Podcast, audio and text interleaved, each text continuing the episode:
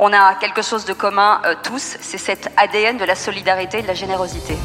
Parce que les entrepreneurs ne sont pas que là pour aller gagner des profits. Une vie sans engagement est une vie fade. Qu'est-ce qu'on risque? Obtenir du bonheur? Le bien de tous est l'affaire de chacun. Vous écoutez Génération Bien Commun. Je suis Thomas Tixier et tous les 15 jours je reçois un invité qui s'engage au service du bien commun. Ensemble, nous discutons de son parcours, de ce qui l'anime au quotidien et de ses actions concrètes en faveur de la société. Rejoignez-nous dans ce podcast pour découvrir des échanges sans tabou avec ceux qui osent s'engager.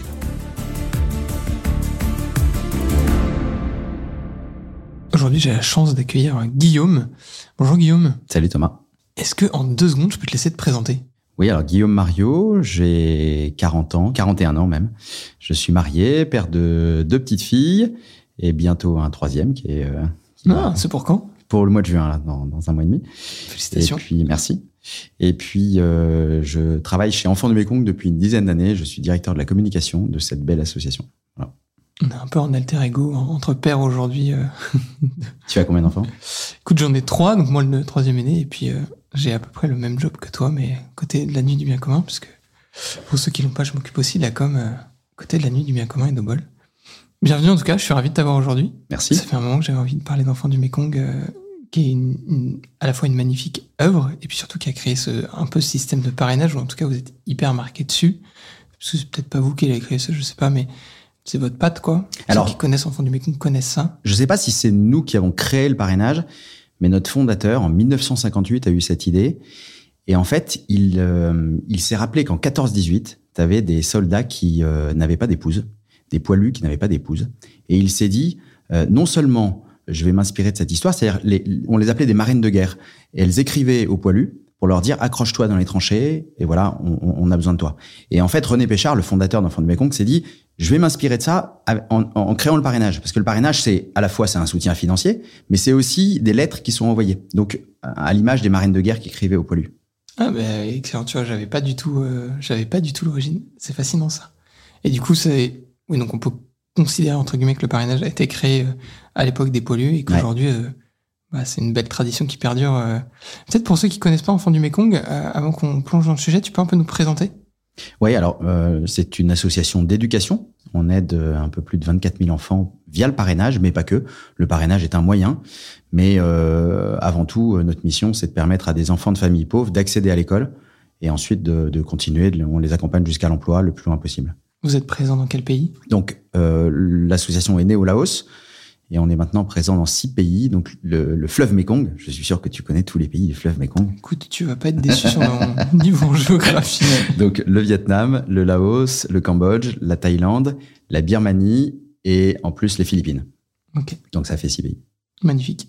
Et hum, pourquoi ça s'est toujours mis dans cette zone-là? Vous avez jamais eu l'envie d'aller euh, plus loin ailleurs? Alors, on- on- peut-être qu'on va être amené à aller plus loin, mais euh, petit à petit, l'association s'est développée euh, avec des appels, des appels de bénévoles locaux. Et donc, euh, lorsqu'on fait appel à nous, on, on essaie d'identifier les besoins et voir comment on peut y répondre.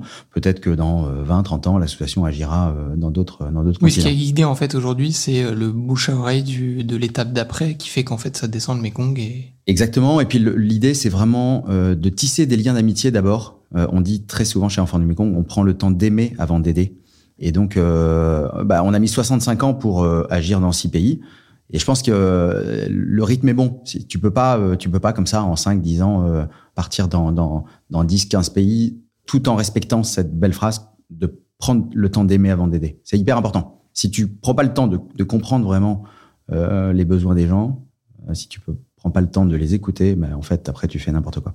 C'est marrant parce que ça ferait presque une phrase de, culture un peu du, ralentissement aujourd'hui face à un monde qui est hyper speed, face à des startups qui te diraient euh, euh, non mais il faut euh, tout de suite hacker le marché en Asie, ensuite tu vas en Afrique, ensuite tu vas en, Europe. Ouais, c'est un vrai sujet et je pense que dans le monde associatif, faut, faut faire attention à ça. Il y a une anecdote qui est assez marrante que tu connais peut-être d'une ONG. On aime dire que c'est une ONG américaine qui arrive en Afrique et puis euh, ils arrivent dans un petit village et s'aperçoivent qu'il n'y a pas de, il y a pas de puits et donc euh, les mamans du village sont obligées de marcher quatre heures tous les matins euh, pour aller chercher de l'eau. Et donc ils se disent mais c'est pas possible, on peut pas faire ça et tout. Donc ils arrivent, allez hop, ils, ils lèvent euh, 300 000 dollars, ils arrivent dans le village, ils creusent un puits, ils sont hyper contents et puis ils reviennent trois ans plus tard Et en fait, le puits est bouché. Il y a des pierres jusqu'en haut. il se dit mais, merde, qu'est-ce qui se passe quoi? Donc et, là, il commence à s'intéresser aux gens. Il dit mais alors pourquoi pourquoi vous avez bouché le puits, etc.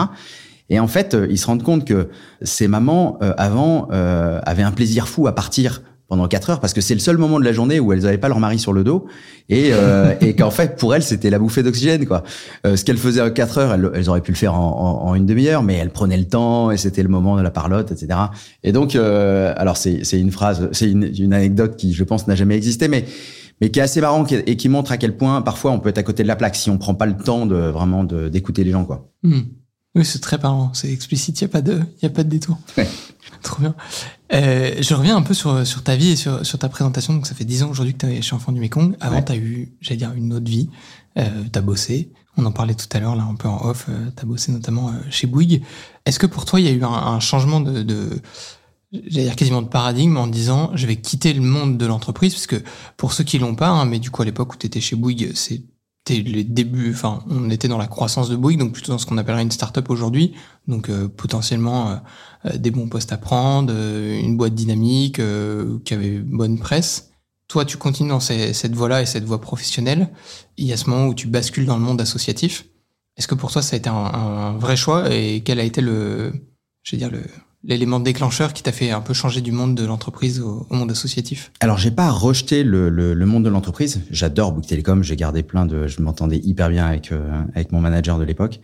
Mais euh, je dirais que en ce qui me concerne, il y a eu peut-être deux événements marquants dans ma vie. Un premier, euh, j'étais en, en 2004, euh, le 26 décembre 2004, euh, sur une île en Thaïlande, sur l'île de Koh Phi Phi, le jour où il y a eu le, un tsunami. Je sais pas si tu as entendu, si tu te souviens de. T'étais peut-être trop jeune, euh, mais c'est un drame qui, euh, euh, c'est la plus grosse catastrophe climatique du, XXe siècle. hein. Il y a eu plus de 250 000 morts. Et j'étais sur euh, sur l'île de Phi et j'ai vu devant mes yeux euh, la vague. euh, et, et sur euh, il y a à peu près la, la moitié de la population qui est décédée ce jour-là. Et ce jour-là, euh, j'ai vraiment eu euh, le sentiment qu'une deuxième vie commençait. Alors, je sais pas si Mm. tu connais cette phrase de, de Confucius que j'aime bien, qui dit euh, on a tous deux vies, une première et une seconde lorsqu'on a compris qu'on en avait qu'une. Et ce jour-là, j'ai compris que j'ai compris que j'avais qu'une vie et j'ai commencé à m'impliquer euh, comme bénévole euh, à partir de ce moment-là. Donc euh, 2005 parce qu'à l'époque j'avais euh, j'avais donc euh, euh, 20, 23 24 ans et euh, j'avais à peu près à part deux trois missions de bénévolat, j'avais à peu près rien fait pour les autres quoi. Enfin, c'était euh, j'avais une vie une vie de de- d'étudiant d'école de commerce et donc j'ai commencé à à ajouter une touche euh, un peu de, de, de bénévolat dans ma vie. Euh, ça a commencé comme ça. Et je me suis dit, alors, si, si le Seigneur existe, euh, il m'a donné une deuxième chance. Et il faudrait peut-être que cette deuxième vie, elle soit un peu plus tournée vers les autres. Quoi. Donc c'est comme ça que je me suis impliqué, d'abord comme bénévole.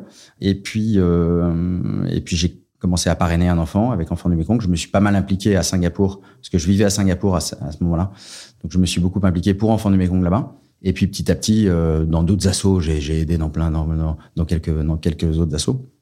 Et puis, euh, notamment auprès de, de, de personnes de la rue, auprès de personnes. euh, j'ai été aussi euh, accompagnateur pour une asso qui est super, qui s'appelle À Bras Ouverts. ouais, j'aime beaucoup Euh, et puis, euh, en 2011, il y a eu un, un autre euh, un épisode marquant dans ma vie, euh, parce que j'ai un frère qui est décédé subitement. Et je pense que ces deux événements font que j'ai fait ce choix-là. Et, et je me dis souvent, je serais pas aujourd'hui chez Enfants de Mekong s'il n'y avait pas eu ces deux événements, ces deux événements, pardon. Et je pense que, paradoxalement, je serais peut-être pas aussi heureux aujourd'hui, euh, parce que je suis pleinement épanoui dans ce que je fais euh, s'il n'y avait pas eu ces deux événements. Donc d'événements dramatiques, on peut, euh, bah, on peut en tirer du bien, quoi. ouais, avoir un rebond euh, Ouais.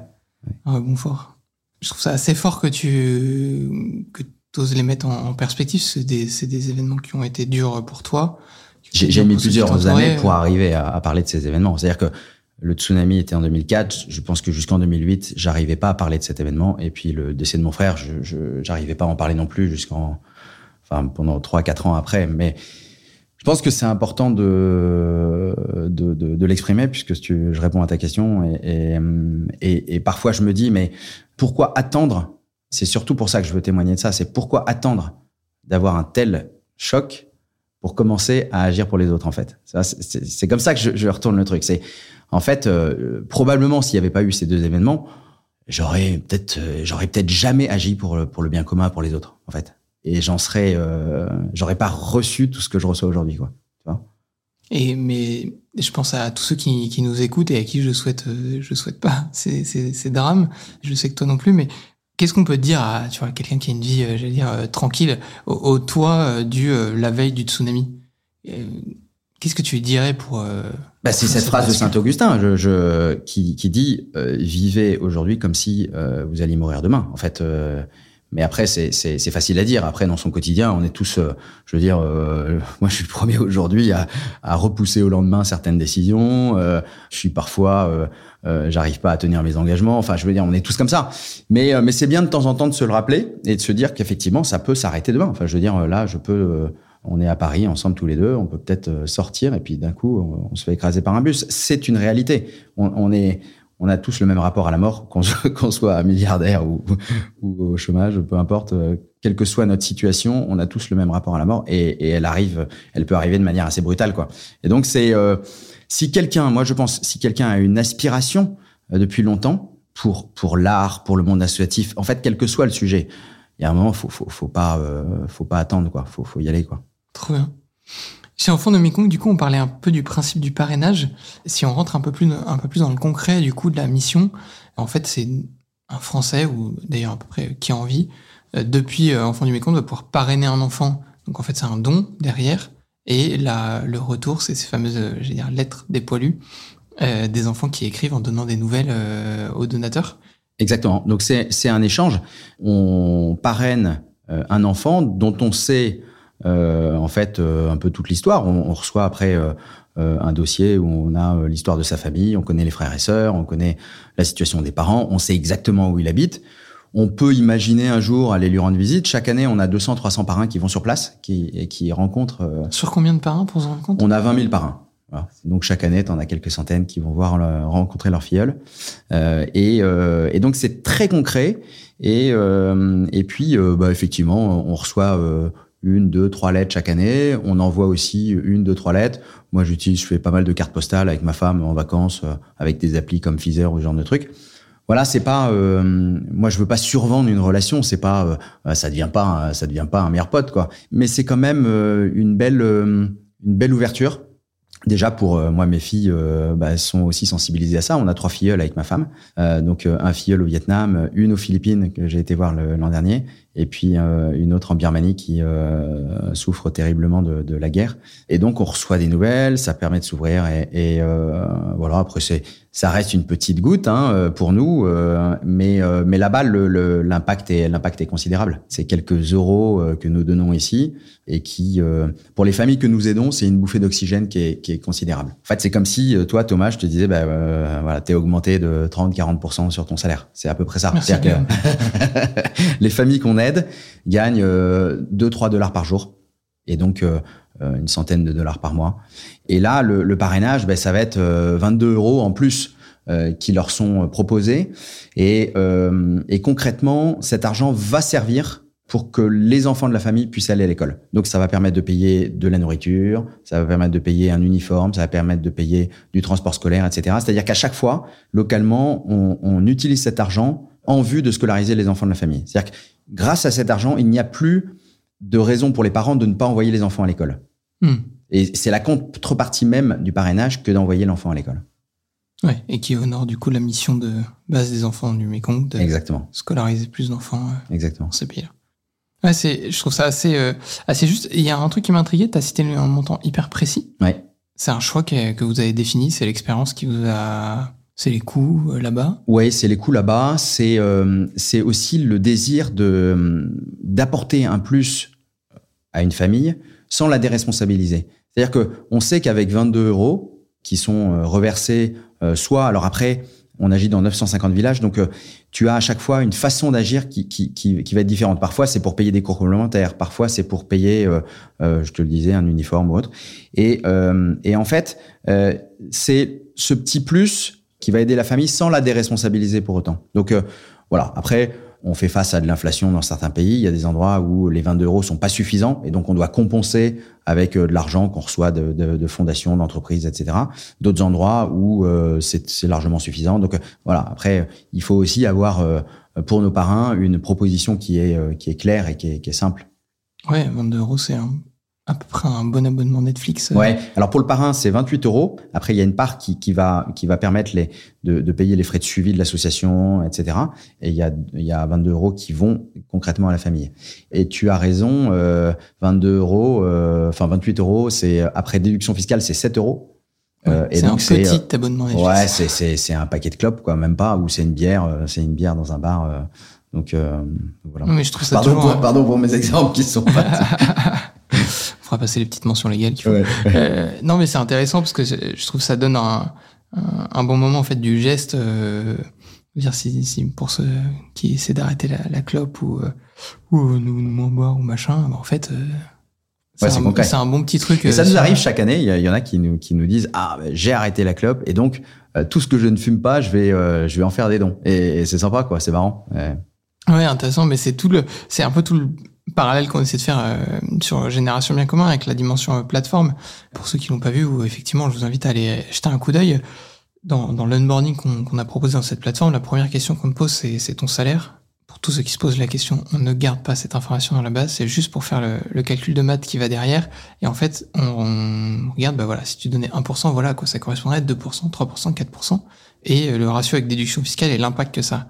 C'est là où en fait tu te rends compte que effectivement on a de la chance d'être dans un pays euh, développé où on gagne relativement bien nos vies et où en fait euh, bah peu de choses pour nous peuvent avoir un impact énorme à d'autres endroits de la planète si on ose regarder là-bas quoi. Ouais bien sûr.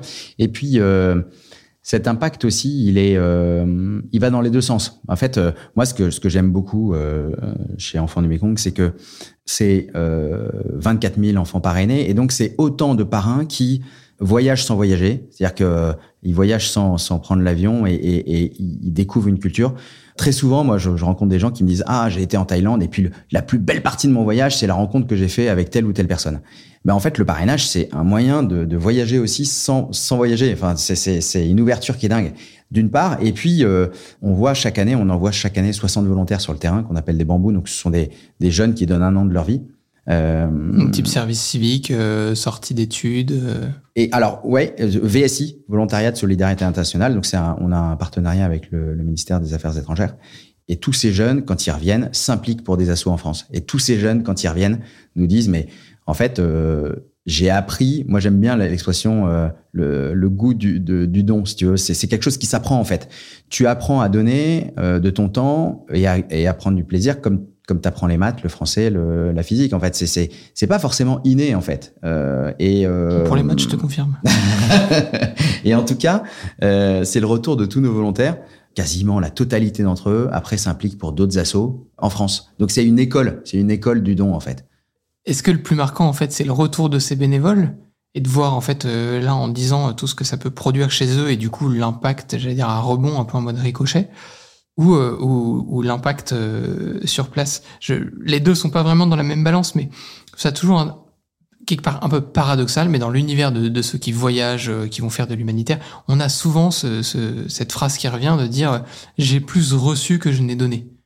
Alors, c'est pas forcément euh, uniquement lorsqu'on part à l'autre bout du monde. Hein. Euh, moi je remarque que quand tu donnes du temps en France euh, auprès de personnes de la rue ou autres, tu, tu reçois, tu ressens la même chose en fait. Hein. C'est vrai que euh, la joie de la rencontre, euh, elle est, elle nourrit toujours euh, plus que que le don de temps ou d'argent que tu as pu donner quoi. Et ça c'est et ça c'est ce qui fait notre humanité et c'est hyper beau quoi. C'est c'est moi je trouve que les les plus grandes joies profondes que j'ai eues dans ma vie, c'est les rencontres que j'ai fait. Et, et, et, souvent avec des rencontres inattendues avec des, des gens complètement dingues. Et ça c'est la richesse de nos métiers parce que si j'ai bien compris aussi le but de ce podcast c'est de peut-être que certains qui hésitent à s'engager se lancent dans l'aventure. Ben quand tu travailles euh, pour une association pour euh, euh de l'entrepreneuriat social etc tu fais des rencontres dingues. Dingues. Et moi c'est c'est le constat chaque semaine je rencontre soit un retraité qui a une histoire dingue, soit un volontaire qui T'as une anecdote à nous partager d'une rencontre que un peu dingue que t'as fait récemment? Ouais, alors une qui me vient euh, en tête. Il y a euh, quelques semaines, je déjeune euh, avec euh, Som Prasong. Som Prasong, c'est euh, un type qui euh, est originaire du Laos, qui est arrivé en France euh, à 10 ans, au moment de la guerre euh, au Laos, euh, Cambodge. euh, et donc, c'est un enfant boat people. Ses parents ont fui. Et donc, il est arrivé, il ne savait ni lire ni écrire. Et ce type-là euh, a été euh, très courageux. Il, euh, il a appris la langue française. il, a eu son bac, il a fait des études. Et puis, il a lancé une, entreprise qui s'appelle Matica, où en fait, il crée des jeux éducatifs pour aider les Français dans l'apprentissage des mathématiques, de la conjugaison, des multiplications. Et il a gagné trois fois le concours Lépine. Ce type est absolument dingue. C'est, il est, il est tout le temps souriant. C'est vraiment un amour. Et en fait, euh, ce que je trouve hyper intéressant, c'est que il me disait les jeux qu'il a créés sont le fruit d'un d'un vraiment d'un mix de cultures. C'est-à-dire qu'il me disait un, un Français n'aurait pas pu les créer. Euh, C'est vraiment sa culture asiatique qui lui a donné des idées parce que notamment le, le jeu de multiplication, c'est un espèce de jeu de loi circulaire où tu passes de case en case euh, et c'est en fait ça s'inspire vraiment de la façon dont le euh, de- dont le temps est pensé en Asie. C'est un temps circulaire qui est pas tout à fait le même que le nôtre, qui est linéaire. Et il m'expliquait que euh, voilà, c'est- un espèce de mélange de culture qui lui a permis de créer ce jeu. Et ce jeu, s'il a gagné le concours Lépine avec ce jeu, c'est parce que en fait, tu, tu apprends les tables de multiplication en deux secondes avec ça. Et même n'importe quel gamin qui galère aujourd'hui apprend les tables de multiplication euh, grâce à ce jeu. Et aujourd'hui, il y a plein d'écoles qui lui achètent ces jeux parce qu'ils ils ont ils ont ils ont vu vraiment l'intérêt du truc. Voilà, j'ai trouvé cette rencontre passionnante parce que euh, il me disait à la fin, j'ai créé ces jeux pour rendre à la France ce que j'ai reçu. Et il va dans des écoles partout en France pour proposer ses jeux. Alors, il, vit de ce travail, hein, mais euh, il vit euh, très honnêtement de ce travail. Mais voilà, il, euh, il est, euh, même si euh, ça a été vraiment galère, parce que il, m'expliquait quand même que dans les années 70, quand tu le seul asiatique d'une classe, bah, t'étais pas forcément toujours très bien reçu. Hein, donc, il y a, eu quand même des, des, des souffrances avec toutes les euh, toutes les blagues qu'il y a pu avoir envers envers les Niakoué, envers les jaunes, envers le citron, etc. Donc, il en a bavé quand même. C'était pas toujours euh, marrant avec avec tous ses camarades de classe, mais pour autant, il se sent hyper redevable et il a créé ce, ce beau projet. Et voilà, donc c'est un exemple parmi parmi parmi beaucoup. Ah, mais canon. Merci pour la petite pub euh, au passage. Matika, ouais, Matika, super super projet, super. jeu. Fon- Foncé, je, je vais la regarder aussi. Je suis pas un, je suis pas un grand féru de maths, donc euh, C'est avec deux T, M A 2 T I K A. trop bien. Bah, n'hésitez pas à la regarder, euh, chers amis. Je vais, je vais aussi faire mes, mes leçons de maths, du coup, ça va être très bien pour moi, ça. Guillaume, j'ai aussi vu en, en cherchant, en préparant un peu ce podcast, que tu étais pas mal engagé aussi avec la maison de Bartimée, c'est ça? Ouais, tout à fait. C'est quoi ta mission chez eux aujourd'hui? Alors, la maison Bartimée, c'est une maison qui vient de se créer à Compiègne. Euh, Compiègne, c'est une euh, ville de l'Oise. Et le but de cette maison, c'est de permettre aux gens de, de euh, travailler leurs relations affectives. Alors, parfois, pour, euh, pour un peu résumer la maison Bartimée, je dis que c'est un peu le, le neuroto de, de la relation. Pourquoi? Parce que quand tu as une voiture, tu tu t'attends pas que le, le- la courroie de distribution pète pour, euh, pour aller chez ton garagiste. Tu, tu fais des... En fait, tu fais des révisions régulières, tu vas... euh, Tu essaies d'anticiper le sujet. ah ouais, tu essaies d'anticiper. Tu as des voyants aussi, hein, que la, voiture te rappelle que t'as des, tu dois euh, de temps en temps passer au garage pour vérifier des trucs. Quoi. Ben, en fait, euh, la vie de famille ou la vie de couple, c'est pareil. Mais le problème, c'est que euh, très souvent, euh, on attend que ça pète. Et, et aujourd'hui, euh, tu as quand même plein de familles où les frères et sœurs ne se parlent plus. Tu as plein de familles où, les, bien, bien sûr, les couples euh, se séparent. Ça, c'est euh, malheureusement euh, très fréquent. Euh, des familles où les, les enfants ne parlent plus à leurs parents, etc. Et donc, la maison Bartimée, ce n'est pas uniquement sur les, couples, c'est vraiment euh, les relations affectives. Euh, et ça dépasse même le cadre familial. C'est-à-dire que c'est d'abord un espace de vie. Donc, il y a un bar, il y a, il y a toute, euh, toute une maison euh, et un espace de vie pour que les, les habitants de l'Oise puissent euh, se rencontrer en dehors de leur cercle habituel. Concrètement, euh, moi, de temps en temps, je fais des, des soirées de jeux de société avec des potes. Et on se dit, ben, euh, plutôt faire une soirée de jeux de société, autant les faire à la maison Bartimée, comme ça c'est l'occasion de rencontrer des gens et de, s'il y a quelqu'un qui passe, de jouer avec lui, etc. Donc c'est une maison qui est ouverte pour la rencontre et pour travailler les relations affectives. Et du coup, comme, alors, donc, de, de ce que je comprends, on peut y passer, euh, c'est une maison, j'allais dire, porte ouverte, je peux y passer, euh, là, j'ai une heure, je, je vais m'y promener, je vais y trouver du monde, du monde, j'imagine, du coup, qui habite la maison et qui, qui la fait vivre, d'autres personnes comme moi qui sont passées. à quel moment t'enclenches le, je dire, le fait de, de passer en coup de vent, quoi, au fait de commencer à rentrer dans ce travail de, de relation? Alors il y a aussi des, des, des, rencontres qui sont proposées, par exemple euh, une rencontre euh, père euh, fils, voilà ou mère fille. Enfin il y a tout un tas d'événementiels autour de la maison sur ce thème de la relation et il y a des soirées jeux, il y a des tout, tout, un tas de voilà la maison ne pourrait pas vivre si elle si, si d'elle-même elle proposait pas tout un tas d'activités quoi. Mmh. donc le tout c'est pas d'avoir un bâtiment, c'est de le faire vivre.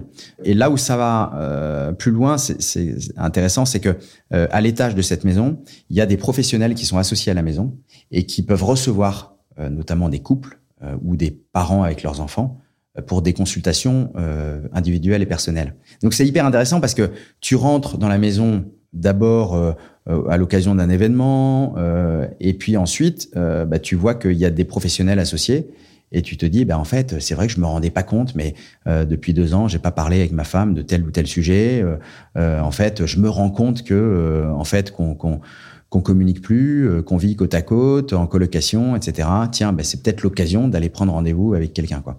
Euh, donc c'est hyper intéressant. Je trouve que c'est une grande innovation. Alors c'est pas la première maison comme ça. Il y a d'autres maisons en France euh, qui portent d'autres noms. Je sais qu'à Lyon il y a la maison Familia, c'est à peu près le même principe. À Nantes aussi, il doit y avoir des, des, un projet similaire. Donc voilà, là elle porte un nom différent, mais c'est la même idée. C'est qu'aujourd'hui c'est urgent de, de, de travailler en prévention.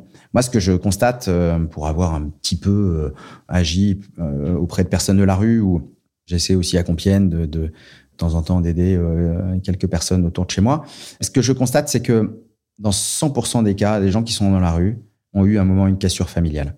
C'est-à-dire que c'est pas l'argent qui fait que ces personnes, à un moment, se sont retrouvées dans la rue. C'est une séparation des parents, ouais, la rupture du lien social. Et donc, euh, travaillons en prévention. Quoi. Ça ne veut pas dire qu'il faut pas aider des assos qui agissent dans la rue. Elles font un travail dingue. Euh, ou des assos qui, proposent des colloques euh, comme Lazare, etc., qui sont extraordinaires. Mais je me dis parfois, quand on dépense 100 euros pour quelqu'un qui est déjà dans la rue, on pourrait dépenser peut-être 10 fois moins en prévention pour éviter que ça se passe. Et, je sais que le tiers, notamment des hommes qui se sont séparés de leur épouse, ne voient plus leur enfant, plus du tout. Comment tu peux un moment, construire de nouveaux projets lorsque tu n'as plus accès à ta progéniture, tu vois plus, tu vois plus tes enfants du tout. Bah donc euh, c'est comme ça que tu te retrouves dans la rue. Tu, tu, tu sombres, tu peux pas, tu peux pas ne pas sombrer quoi. C'est oui, c'est fort parce que c'est un vrai élément qu'on voit. Il y a, il y a beaucoup de belles associations et en fait il y a on voit on a moins souvent en lumière les, les phases d'avant d'anticipation. J'ai une autre association là qui, qui me vient en tête aussi que j'avais croisé dans le cadre de la nuit bien commun à Rouen sur le permis. En fait, euh, ils viennent aider ceux qui sont devenus phobiques du permis. En fait, c'est tout bête, mais dans les ruralités, sans permis, tu es sur la pente glissante euh, où ça va très mal se terminer. Et pourtant, de prime abord, ça a l'air moins Parfois, ça a l'air un peu moins prioritaire. de dire oui ou prioritaire. Voilà, ouais, prioritaire, c'est très bon mot. C'est l'air moins prioritaire de, de, filer 100 balles pour aider un gars à passer son permis.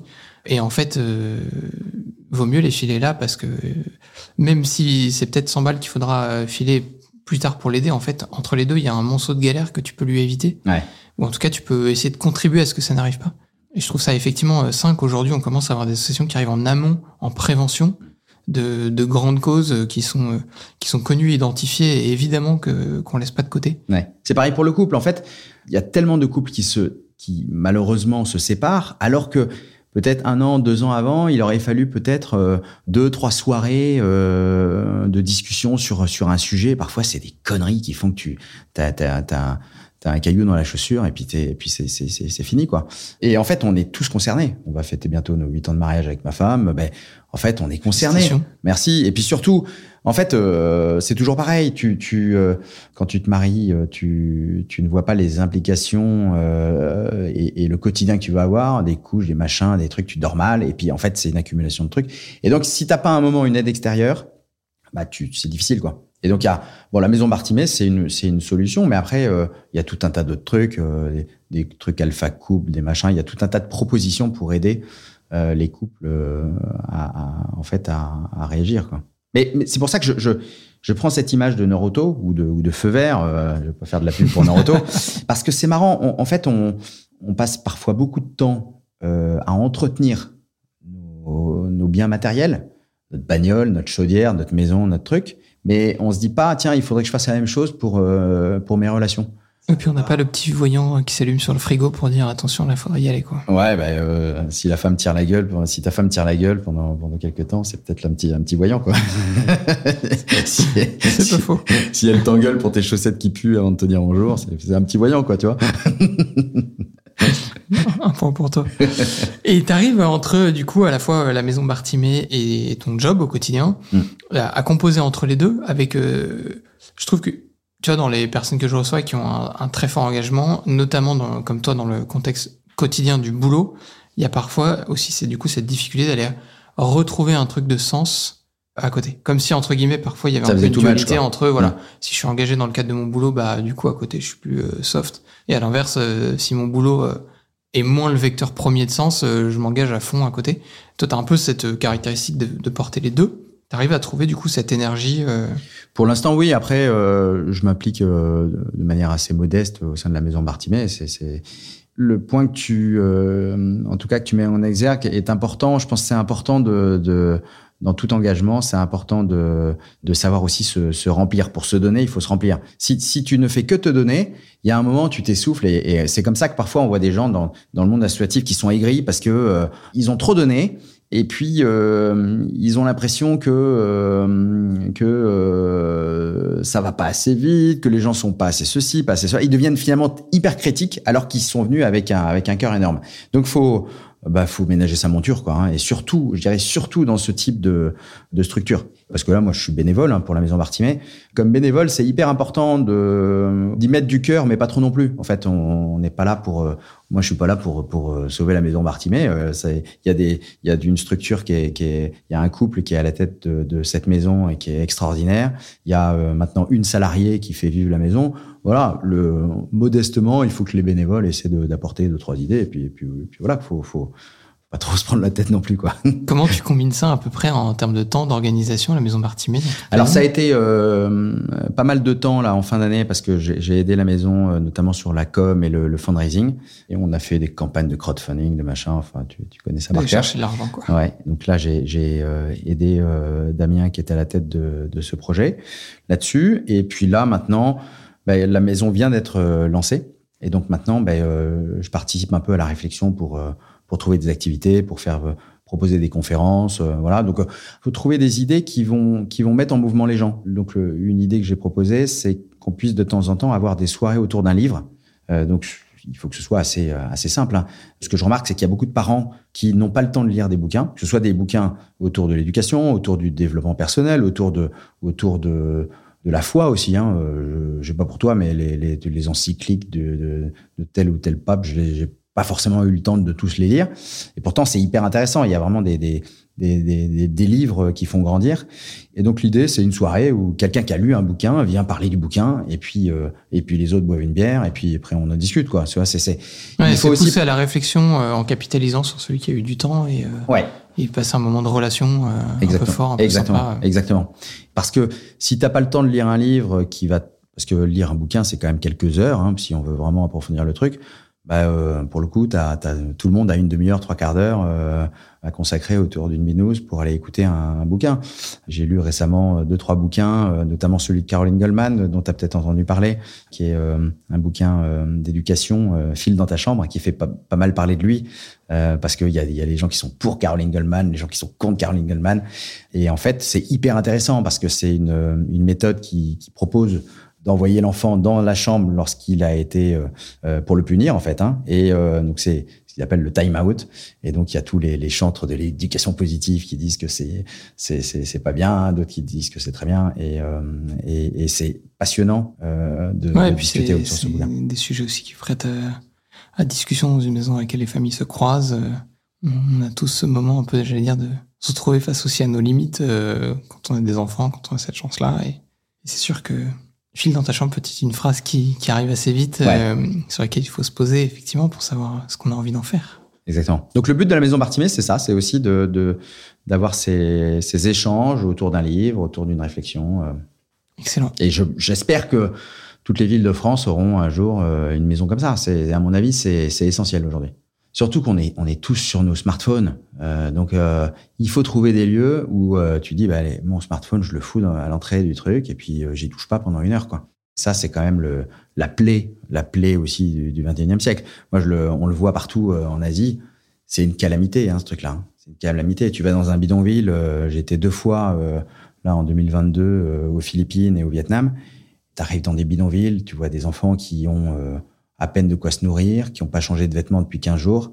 Et puis, euh, ils sont sur un trottoir en train de jouer à un jeu de guerre, quoi. Des gamins qui, des gamins qui ont 6 ans, 7 ans. Et ça, tu vois ça partout aujourd'hui. Partout, partout, partout.